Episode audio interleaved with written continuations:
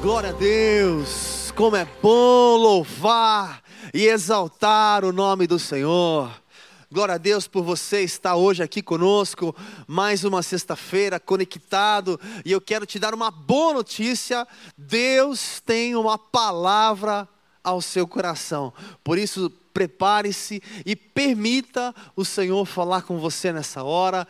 Já quero te convidar aí a abrir a sua Bíblia no livro de Mateus, nós vamos ler a partir do capítulo 9, versículo 27, que diz assim: Partiu Jesus dali, seguiram-no dois cegos, clamando: Tem compaixão de nós, filho de Davi.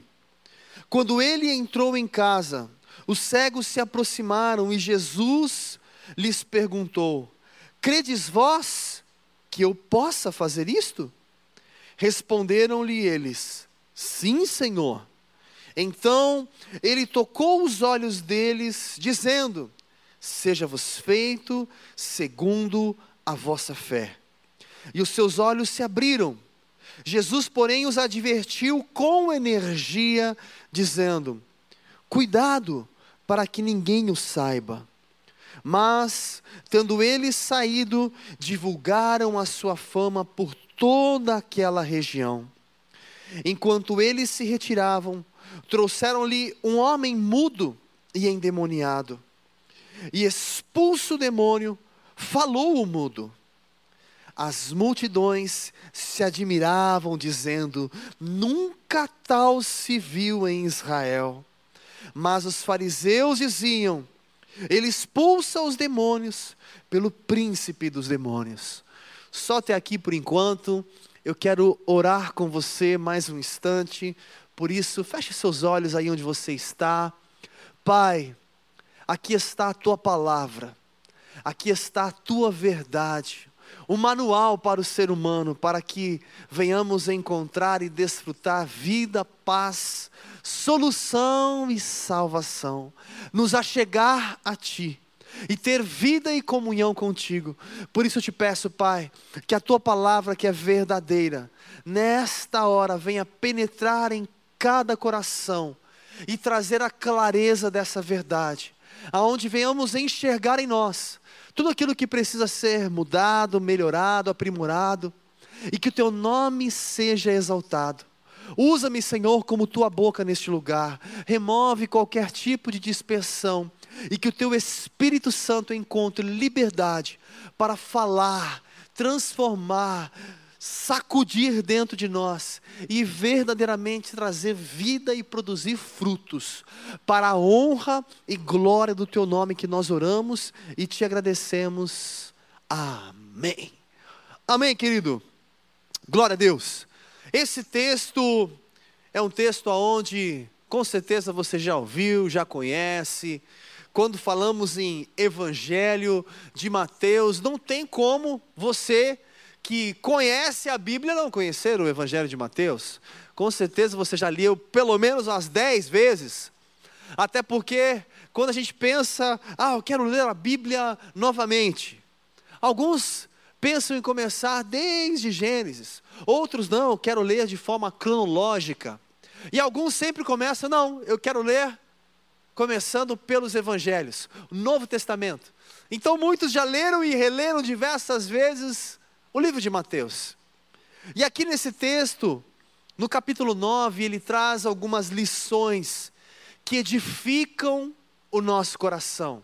E eu quero pensar com você nessas lições que tem tudo a ver comigo, com você, público up, galera do up. Porque Jesus daquela época, quando principalmente ele estava caminhando ao redor de Jerusalém, ainda não havia entrado em Jerusalém, mas as cidades circunvizinhas, as regiões ao redor, ali onde começou o seu ministério.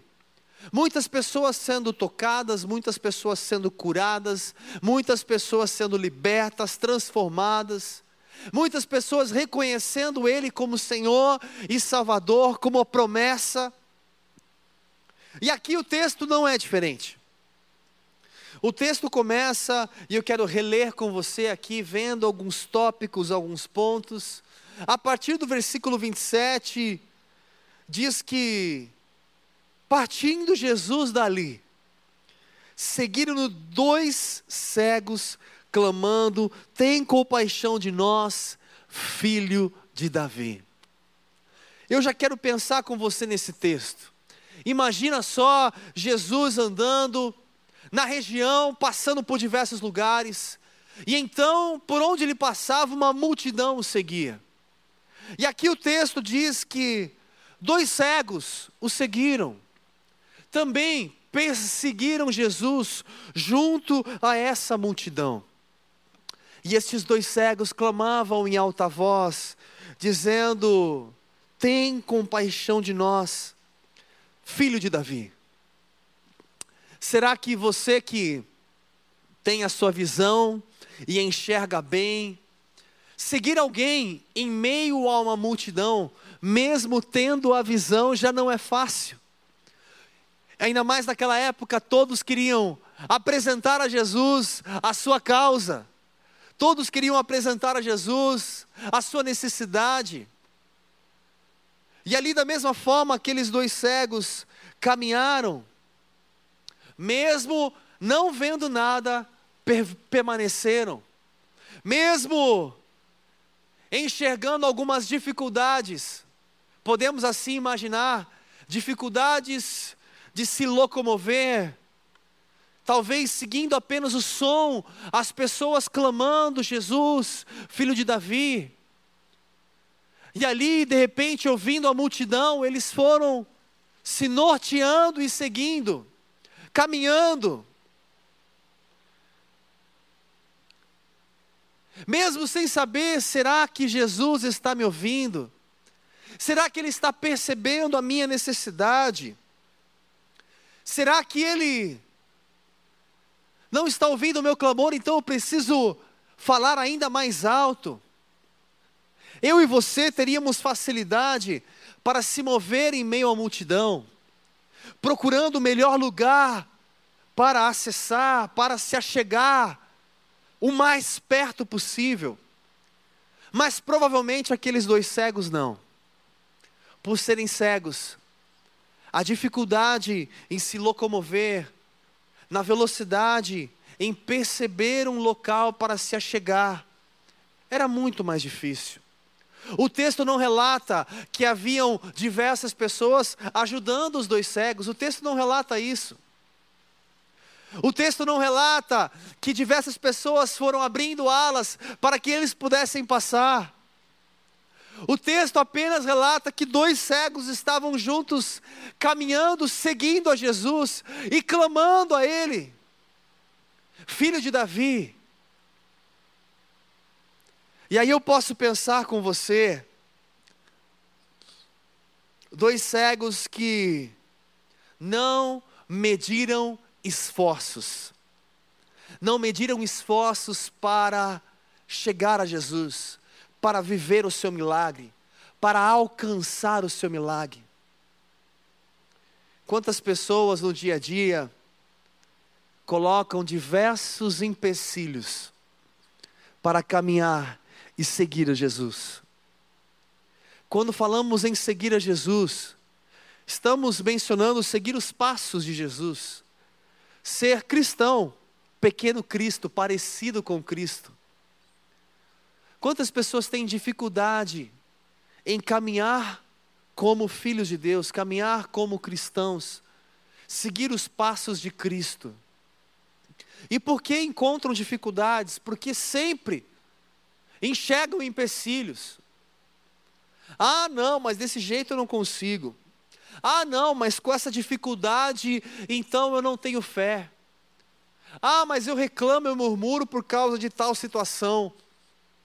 Ou seja, sempre encontra um bom motivo.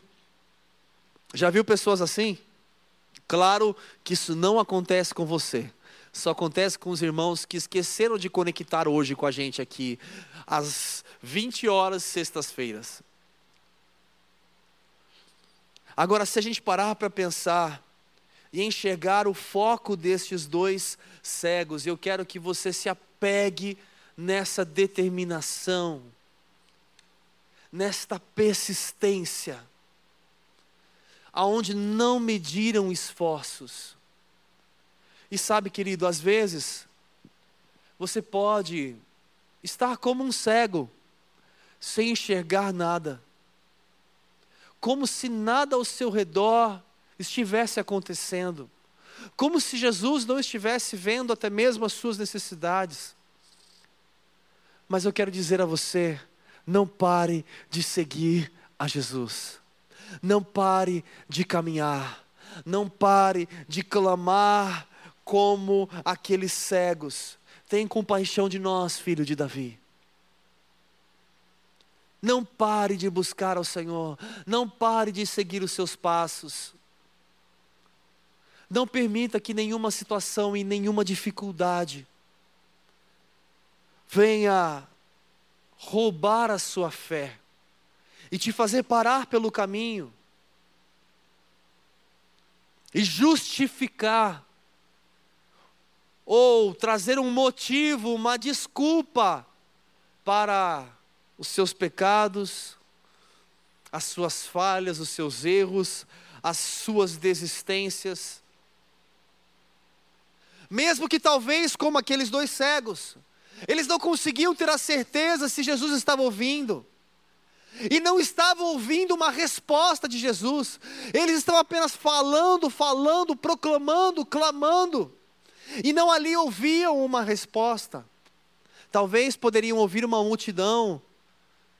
Alguns talvez fiquem quietos.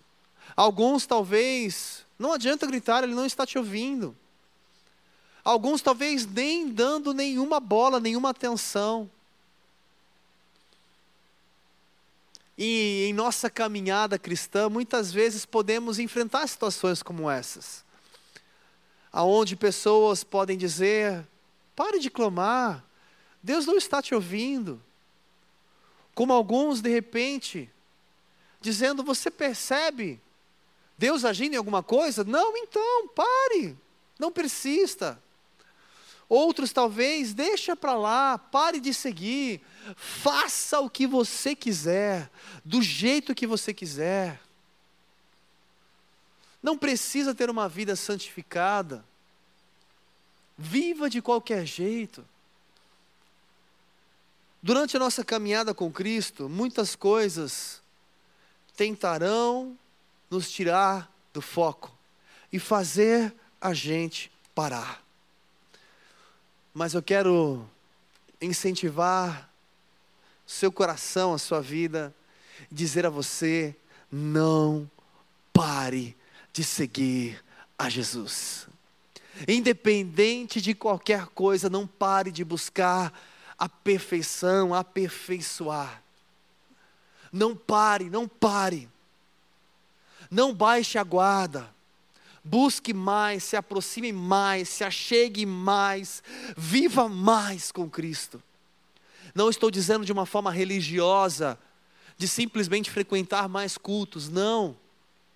Você pode também, claro, participar de um máximo de cultos que você quiser, claro, é sempre bom, você vai se alimentar. Mas eu estou dizendo de uma vida com Cristo no dia a dia, através das suas ações a forma de falar, a forma de pensar, a forma de agir, a forma de aplicar a sua vida, aplicar o seu coração. Não pare, clame, busque, se esforce, não perca o foco. O tema dessa mensagem é não pare, porque a gente tem uma tendência natural, faz parte do ser humano, a gente dá aquela acomodada tá bom assim do jeito que tá, de repente a gente está numa vida boa, tá tudo bem. Não estou com grandes problemas. E a gente começa a se acomodar. Não se acomode, sempre busque mais. Se hoje as coisas vão bem, quais são as áreas que podem melhorar ainda mais? Pode ser emocional, financeira, familiar. Busque, vá além. E é interessante, aqui o texto diz que aqueles dois cegos clamavam, tem compaixão de nós, filho de Davi. E aí eu quero pensar com você, eles não estavam apenas em busca de um curandeiro, eles não estavam apenas em busca de alguém que ouvi falar que faz milagres e que cura. Alguém que possa atender pedidos. Não. Eles estavam atrás do filho de Davi. Quando você lê o texto e você entende o que significa isso, eles estavam clamando ao Salvador, ao Messias.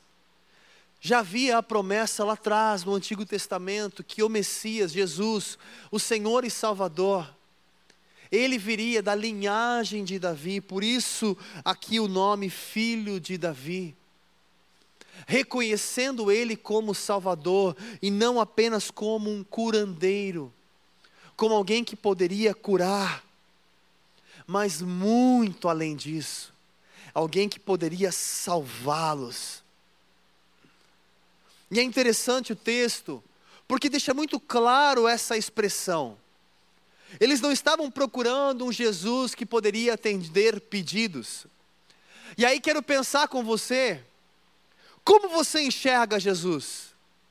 Aqueles cegos, mesmo sendo cegos, tinham uma forma de enxergar Jesus. E a forma de enxergar Jesus era como filho de Davi, Salvador como aquele que representava o momento mais importante de toda a criação, de toda a existência.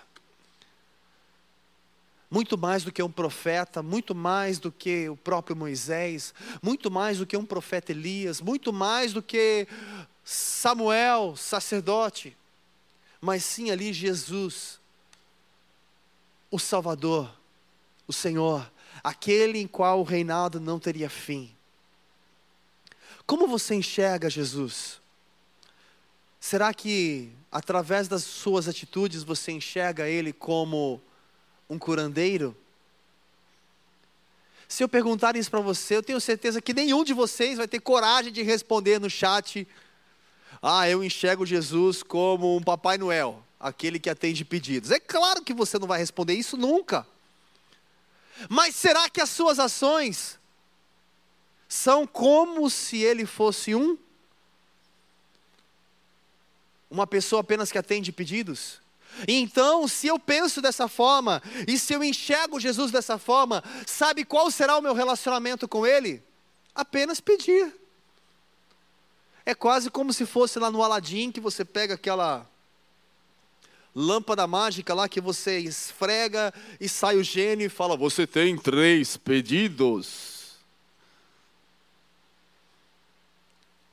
Se eu, de uma forma consciente ou inconsciente, normalmente é inconsciente, busco ao Senhor, clamo e sigo a Ele, apenas pedindo algo, sabe o que provavelmente pode acontecer? Muitas vezes a minha fé será abalada e de repente eu não quero mais, eu cansei. E de repente eu vivo nos altos e baixos. E por que isso? Porque eu não tenho convicção de quem Jesus é para mim. E se eu não tenho convicção de quem Ele é para mim, então eu não sigo completamente os seus passos. Eu faço algumas coisas, mas sem convicção eu não permaneço. Algumas pessoas que vivem nos altos e baixos é porque lhe falta convicção certeza que tudo o que eu estou fazendo não é por acaso e não é em vão. Todas as sementes que eu estou semeando, elas não se perdem pelo meio do caminho, mas tudo que eu planto eu vou colher. Interessante o texto, deixa muito claro como eles enxergavam Jesus. Ou seja, enxergavam Ele como Senhor e Salvador. Independente se ele pudesse responder ou não, eles continuavam clamando e seguindo a Jesus. Algumas pessoas querem seguir a Jesus, mas somente se eu conseguir ver. Ah, eu quero perceber algum sinal. Eu preciso ter alguma coisa que me motive. Ah, Deus, usa aí um profeta, e claro, Deus pode usar sim. Ah, Deus, faz um milagre acontecer na minha conta bancária ou em alguma coisa, para que eu seja motivado a te seguir. E se você for um desses, graças a Deus, eu creio que você não é. Você não é motivado, você não precisa tocar para ver, você não precisa ver para crer. Sei que você não é assim, porque uma pessoa que é assim, ela nunca está satisfeita. Hoje eu preciso de um milagre, de repente Deus até faz um milagre, até vem uma resposta, vem uma solução, vem uma saída, vem algo sobrenatural. Mas aí, com o passar do tempo, parece que como um combustível que vai acabando, e aí eu preciso me alimentar mais uma vez de um outro milagre, de algo que eu possa palpar, pegar novamente, para crer e continuar. Eu já deixo de acreditar nos outros milagres que já aconteceram, porque já aconteceram, eu preciso de um novo milagre. Ou seja, Muitas pessoas têm uma fé condicional. Eu estou disposto a seguir, a permanecer através de uma condição. Eu sigo Jesus, eu caminho com Jesus, se talvez acontecer tal coisa. Ou seja, não é uma convicção, não é um estilo de vida, viver com Cristo é uma convicção, independente do que possa acontecer amanhã se eu tenho um emprego ou se eu não tenho nenhum emprego, ou se eu tenho cinco empregos ou não. Independente da minha conta bancária, independente da minha saúde, independente do meu dia de amanhã, do que já aconteceu ou o que pode acontecer. Convicção de quem Ele é para mim, convicção que vai muito além do que Ele pode me dar. Eu não o busco simplesmente porque Ele pode me dar, porque Ele pode me abençoar, porque Ele pode fazer, porque Ele é por mim. Simplesmente porque Ele é Deus. A convicção que Ele é Criador de todas as coisas e não há outro além dEle. Eu preciso dEle e pronto, eu sou criação dEle. Através da Sua palavra eu nasci, eu surgi e eu voltarei para Ele e viverei a minha eternidade com Ele, porque Ele é tudo, muito mais do que os meus anos aqui na terra. É claro, eu devo sim apresentar as minhas petições ao Senhor. Os cegos aqui estavam clamando, apresentando as petições. E devemos sim apresentar as nossas necessidades. Mas o nosso relacionamento com Deus, o nosso caminhar no dia a dia, nossa vida com Cristo, não pode ser baseada naquilo que Ele me deu, ou pode me dar, ou vai me dar, ou já me deu. Mas é uma convicção de que Ele é e quem eu sou para Ele. E por isso caminho com Cristo. Independente daquilo que vejo, independente daquilo que sinto, mas sei quem Ele é, tenho convicção e por isso eu caminho. Quero estar com Cristo, quero viver com Cristo em todo o tempo. Por isso, meu querido, não pare de buscar, não pare de avançar. Que essa convicção no seu coração de quem Ele é para você seja o seu sustento. E se você sabe quem Ele é, que Ele é Deus, que Ele é Pai, que Ele é amigo, que Ele te ama, que Ele cuida, que Ele já te abençoou com todas as bênçãos espirituais, e você toma posse convicção de tudo isso, com muita convicção, então você pode descansar,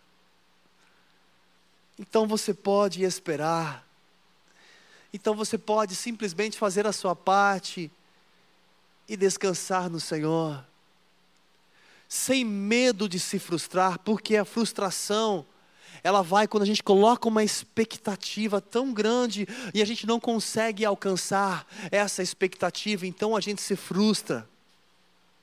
Agora, quando eu deposito toda a expectativa em Cristo, quando eu deposito todas as coisas nele,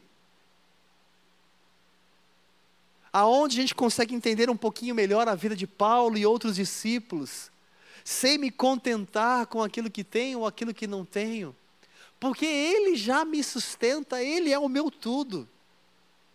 Se vierem mais coisas, e mais conquistas, e mais sonhos, e mais realizações, glória a Deus, e o meu coração não está nisso, mas eu vou me alegrar com tudo isso. E se não vier, também glória a Deus. Não deixarei de fazer a minha parte. Vamos acelerar os passos que nós estamos apenas no versículo 27. Vou acelerar com você aqui, versículo 28. Quando ele entrou em casa, os cegos se aproximaram e Jesus lhes perguntou: Credes vós que eu vos possa fazer isto? Responderam-lhe eles: Sim, Senhor. Ou seja, os cegos não desistiram de perseguir e de caminhar e de seguir os passos de Jesus. Não pare, persiga, siga os passos, o caminho de Jesus. O caminho da fé, o caminho da esperança, o caminho da convicção, o constante clamor e a certeza que Ele ouve. Por mais que às vezes parece que não estou percebendo nada, mas Ele está ouvindo. E aqui eu fico imaginando se Jesus perguntasse hoje para você: você crê que eu posso fazer isso? A resposta deles foi de quem tem convicção, sim, Senhor. E então já vem o versículo 29, então ele tocou os olhos deles, dizendo: Seja-vos feito segundo a vossa fé. Meu querido, uma fé genuína, uma fé verdadeira, uma fé real, não um achismo, um acho, um se passar um vento aqui eu creio. Se eu perceber tal coisa eu creio. Não, não, não. Simplesmente uma palavra. Foi dito eu creio. Será que isso não é o suficiente para você? Deus está falando com você, basta crer. Ele já disse, já está dito. Basta crer, tomar posse dessa verdade. Eu creio. Convicção. Seja feito conforme a vossa fé. Talvez alguns, ai, pastor, a minha fé não. Não pode ser do pastor Jonas do pastor Robério, da missionária Isabel, a sua fé, convicção pessoal. Eu fico imaginando quando aqueles dois cegos ouviram: Seja feito conforme a vossa fé. O coração deles estava com tanta convicção que eles estavam seguindo o caminho correto, o caminho de fé, Jesus, ao ponto que não desistiram. E a fé era verdadeira e genuína. Porque quando a gente fala em clamor, vai muito além de uma oração, eles estavam clamando, filho de Davi. O clamor, você põe intensidade, você põe vida naquilo que você está declarando e fazendo. Você põe as suas forças, a sua crença de verdade. Não é apenas palavras que você está lançando ao ar através de uma oração, de uma conversa, de um diálogo. Você está clamando com todo o seu ser colocando vida naquilo, gerando fé, certeza, convicção. E então, quando Jesus diz isso, simplesmente, imagina a convicção deles, então vai acontecer. Se é conforme a minha fé, vai acontecer. Porque eu sei quem eu estou seguindo, eu tenho convicção. Ou seja, não é uma fé cega por interesses ou uma fé que eu preciso me basear e me apegar em alguma coisa. Não. É simplesmente convicção. E então vem o versículo 30. E os seus olhos se abriram. Jesus, porém, os advertiu com energia, dizendo: Cuidado para que ninguém o saiba. Aqui esse texto é interessante porque, além dos olhos se abrirem, não relata aqui se aqueles cegos eram cegos de nascença, se perderam a visão durante os anos, se tiveram alguma enfermidade.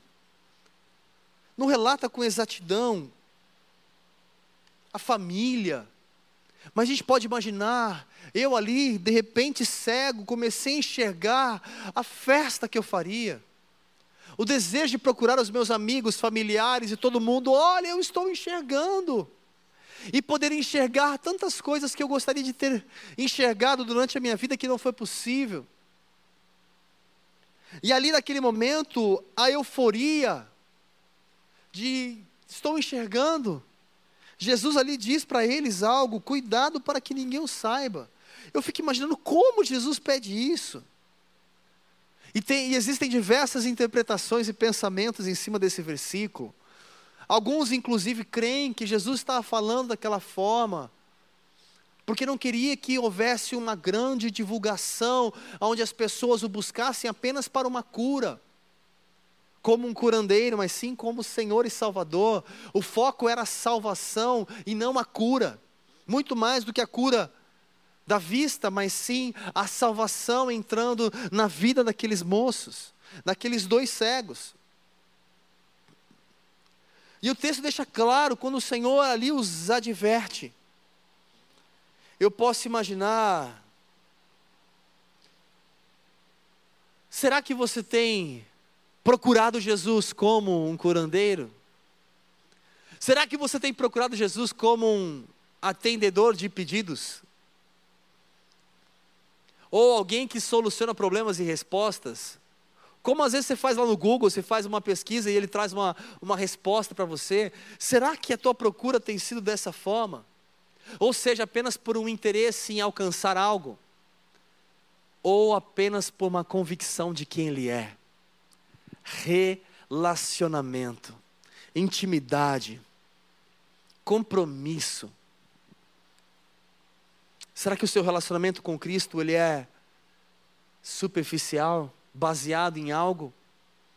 Ou o seu relacionamento, a base, o fundamento é a convicção de quem Ele é, e eu vivo como cristão na minha casa, em todos os lugares, independente de quem está vendo, quem não está vendo. Lá no meu quarto, no meu celular, na minha internet, no meu computador, tudo aquilo que eu faço, que eu vejo, convicção de vida com Cristo não é uma, uma vida dupla, que eu mostro algo para as pessoas e sou outro no oculto, no escondido, no quarto, no oculto, no chuveiro ou em qualquer lugar que seja. Convicção de quem Ele é para mim. Acelerando o passo para a gente encerrar, no versículo 31 diz assim: Mas tendo eles saído, divulgaram a sua fama por toda aquela região. Meu querido, o seu testemunho de vida precisa alcançar toda a sua região, todos aqueles que estão ao seu redor. E não é um testemunho por você ser religioso, não, mas é um testemunho que você inspira pessoas. Eu gostaria de ser como você. Eu gostaria de ter foco como você. Eu gostaria de lutar como você. Eu gostaria de ser perseverante como você. Eu gostaria de encarar as coisas como você. Eu gostaria de enxergar o mundo como você enxerga. Eu gostaria de caminhar como postura em tudo como você faz. Você precisa ser inspiração para as pessoas, testemunho vivo. E a melhor forma disso acontecer é você se relacionar sim com pessoas e permitir esse testemunho exalar em você e através de você. Seja o melhor, faça o melhor, dedique-se em tudo. Busque caminhar com Jesus, siga os seus passos. Se Jesus trabalhasse na empresa onde você trabalha, qual será que seria a postura dele? Ah, Jesus com certeza chegaria todo dia atrasado. Ah, ele pegaria o metrô lotado. Ah, ele não acordaria tão cedo como eu acordo dê um bom testemunho em tudo aquilo que você fizer. Jesus procuraria, como sempre procurou e sempre fez, e como exemplo para nós, aonde podemos ler nos evangelhos e entender uma dedicação sobremaneira, um esforço acima das nossas forças. Mesmo com todo o seu cansaço, ele tinha ali o seu tempo para comunhão com Deus, para se relacionar com Deus. Alguns poderiam dizer, mas ele nem precisa, ele é o próprio Deus. Para que subir ao monte e falar com Deus? O seu testemunho precisa impactar as pessoas ao seu redor. E para finalizar o último versículo, do 32 ao 34. Enquanto eles se retiravam, trouxeram-lhe um homem mudo e endemoniado. E, o, e expulso o demônio, falou o mudo. As multidões se admiravam, dizendo: Nunca tal se viu em Israel.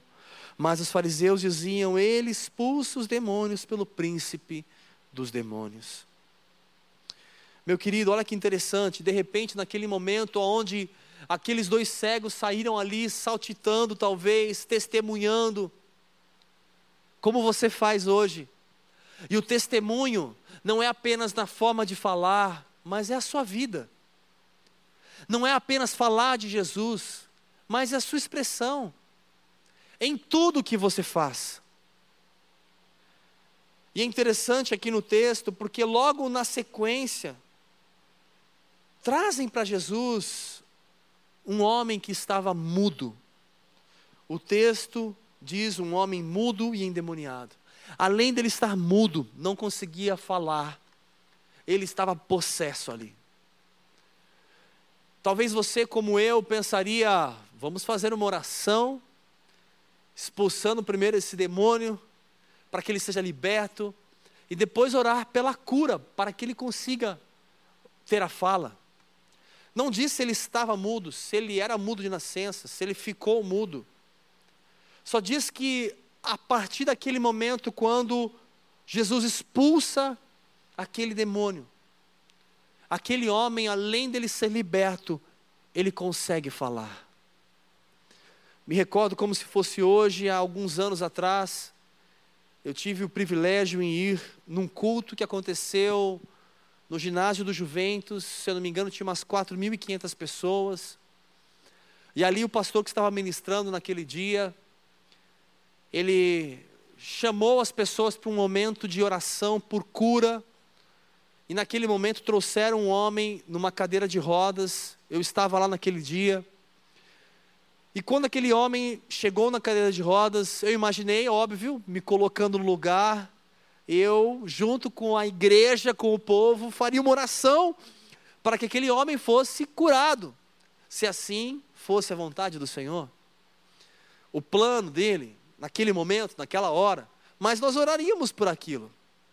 E de repente, aquele pastor que estava pregando, com certeza dirigido por Deus e com a sensibilidade no coração, ele naquele momento colocou a mão sobre aquele moço e, ora, e orou repreendendo um demônio, repreendendo uma entidade.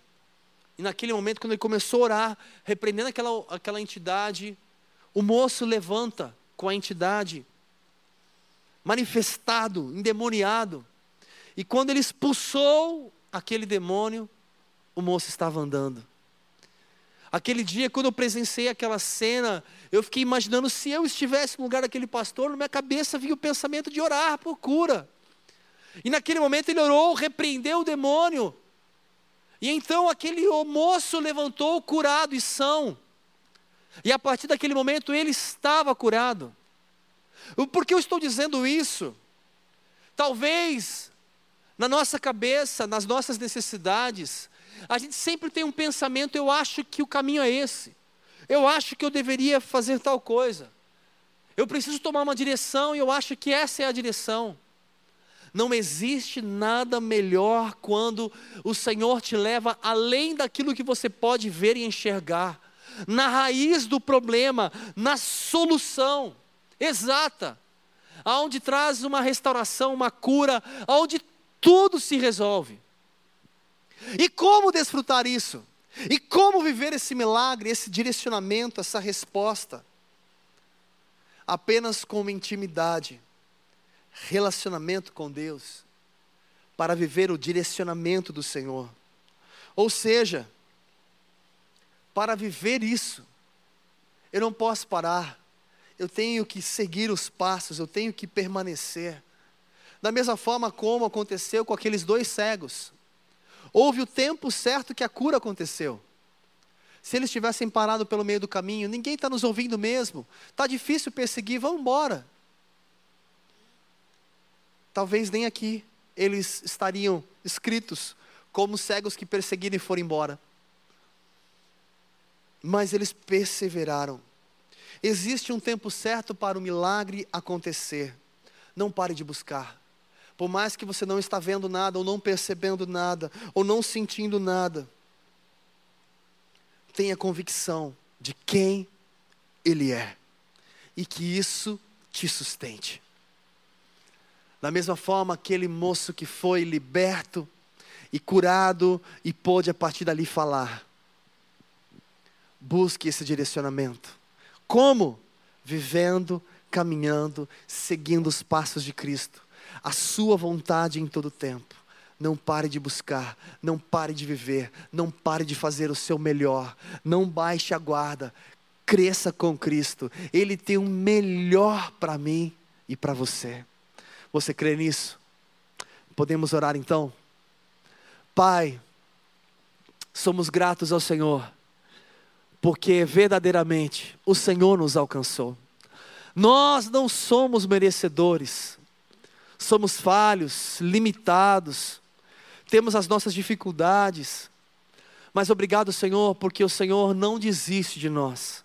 O Senhor nos ama, nos aceita, da forma como somos.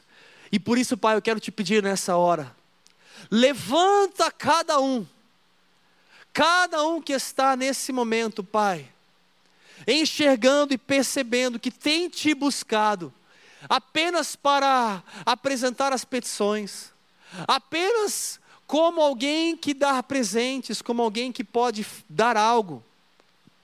E muitas vezes, alguns até mesmo permitem se sentir tristes ou chateados contigo, como se o Senhor não tivesse atendido, como se o Senhor não tivesse respondido na velocidade que precisamos.